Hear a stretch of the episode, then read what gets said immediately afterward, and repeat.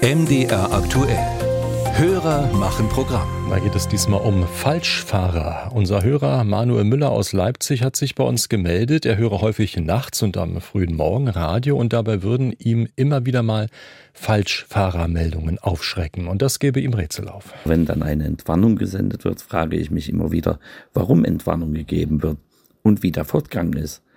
Warum ist jemand kein Falschfahrer mehr? Hat der Fahrzeugführer es selbst gemerkt? Was geschieht mit den Menschen, die möglicherweise aus dem Verkehr gezogen würden? Wie kann es überhaupt dazu kommen? Ich würde mich über eine Klärung freuen. Vielen Dank. Ja, versuchen wir es nochmal. Sophia Spiropoulos, unsere Reporterin, hat sich kundig gemacht. Vor allem aus zwei Gründen geraten Menschen auf die falsche Spur der Autobahn, berichtet Olaf Hoppe, Sprecher der Polizei Leipzig. Das eine ist Ortsunkenntnis dass man also, ähm, weil man die Strecke nicht kennt, falsch auf die Autobahn auffährt. Und das andere ist eine gewisse, ich nenne es jetzt mal Verwirrtheit, äh, die bei manchen Autoführenden eintritt und dann man sozusagen nicht genau der Situation bewusst sich und, und so auf die Autobahn falsch auffährt. Wenn das passiert, wählen meistens gleich mehrere Leute die 110.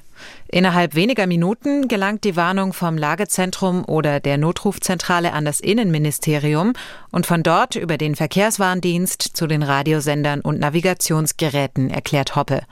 Auch bei der Polizei gilt dann höchste Warnstufe. Das Kernproblem dabei, wie findet man die Person, die verkehrt herumfährt? Weil erstens ist natürlich die Meldung desjenigen, der einen Geisterfahrenden sieht, ähm, immer zum genau definierten Zeitpunkt an einem bestimmten Ort. Und alles, was danach ist, bewegen sich ja alle Menschen weiter. Der Meldende ist möglicherweise woanders schon und auch der Geisterfahrende ist woanders. Und unsere Streifen sind zudem auch wo ganz anders. Und jetzt kommt es darauf an, wie ich welche Einsatzkräfte zur Verfügung habe, die also in der Spur mitfahren können, die im Gegenverkehr sich nähern können. Und das muss man koordinieren. Dafür werden eigene Streifen angefunkt und die von benachbarten Dienststellen. Wenn man Glück hat, vielleicht auch ein Hubschrauber, der zufällig in der Gegend ist. Im besten Fall gelingt es einem Streifenwagen, eine Auffahrt zu nehmen, auf die sich der Falschfahrer zubewegt und ihn dann abzupassen. Dann ist ja der Streifenwagen zur Absicherung da. Also das heißt, er, er nimmt das Fahrzeug und den Fahrenden auf und versucht ihn bis, zur nächsten, bis zum nächsten Parkplatz, bis zur nächsten Raststätte oder bis zur nächsten Abfahrt ähm, zu sichern und ihn von der Autobahn als schnellstmöglich herunterzubringen. Manchmal gelingt es auch, dem Falschfahrer von der anderen Spur aus Geleit zu geben, so Hoppe.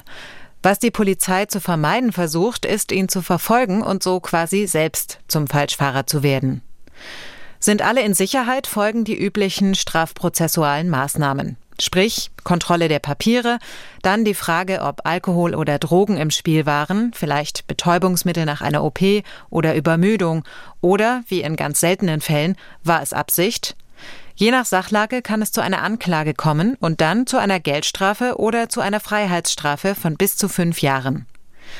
Trifft die Polizei dagegen keinen Falschfahrer an, gibt es eine Entwarnung. Und das ist mit Abstand das häufigste Szenario, berichtet Polizeisprecher Hoppe. Deshalb geht die Geschichte vom Falschfahrer auch in den meisten Fällen ohne Unfall zu Ende.